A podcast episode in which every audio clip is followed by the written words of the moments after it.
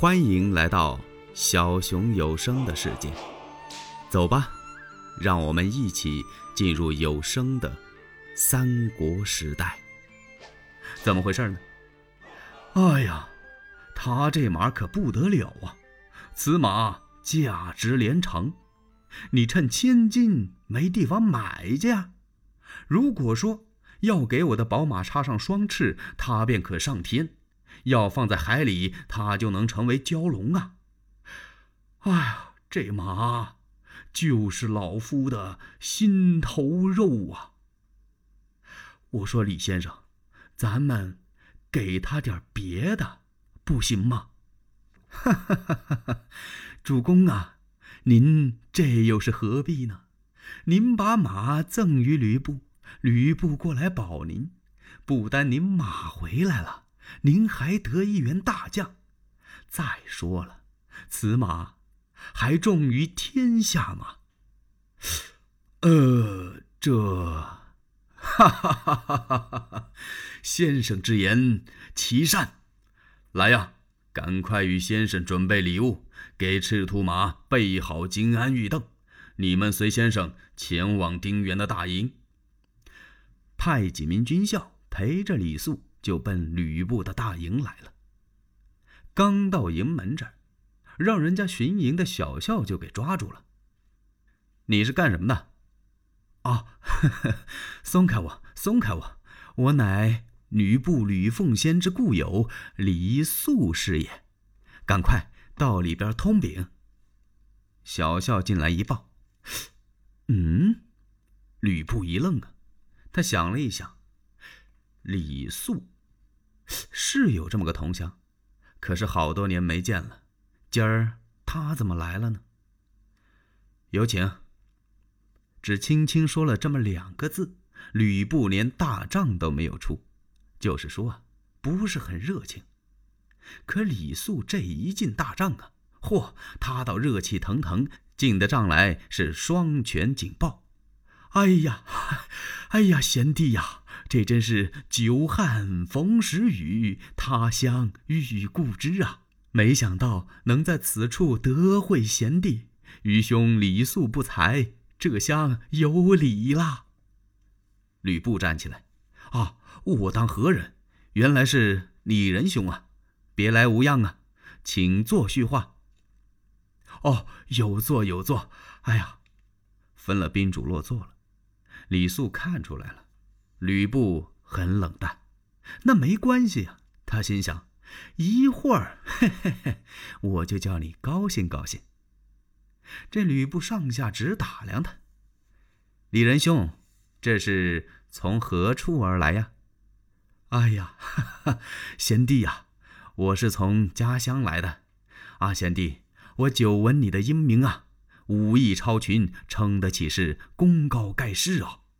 贤弟已经是飞黄腾达了，圣兄百倍呀！啊，李仁兄，你在做些什么事儿啊？嗨，愚兄乃是无能之人，做个小小的商贾。他说他做买卖呢，其实李素他说的这也是假话。为什么？两边站着不少人呢，直接说明自己的来意，他不方便。啊，贤弟，愚兄从此经过，听说贤弟在此，我早有这么一个心愿，想送贤弟你一匹良驹。今日啊，我已经把这匹马牵到大营，望贤弟笑纳呀。我来给你送马来了。哎呀，来呀，把马牵到帐口。随着李肃这声吩咐啊，就把马牵过来了。贤弟，请你看看这匹坐骑是否中意呀？说着，他陪着吕奉先打大帐里出来了。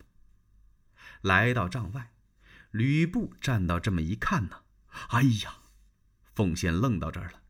怎么，这匹马怎么这么漂亮啊？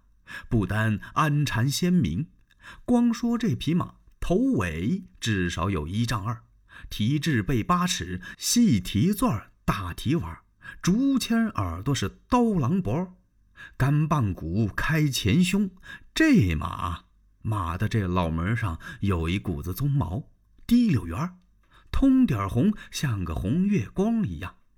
此即为头上有角啊！再看这四个马蹄子，马蹄子当中间有这么一道印儿，那叫蹄下有角。再看这马肚子上一旋一旋，一面四个旋，那叫肚下生灵。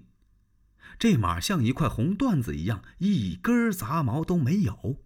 再配上那个玉镫金鞍，真是人是衣帽，马是鞍缠。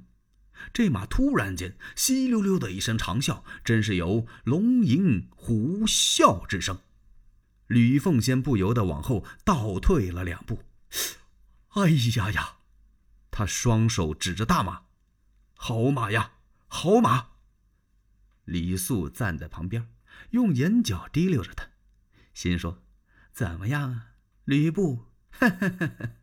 你一见到此马就高兴了吧？”贤弟，这叫烟粉赠与美女，烈马送与英雄，请贤弟跨此龙驹，走上两趟。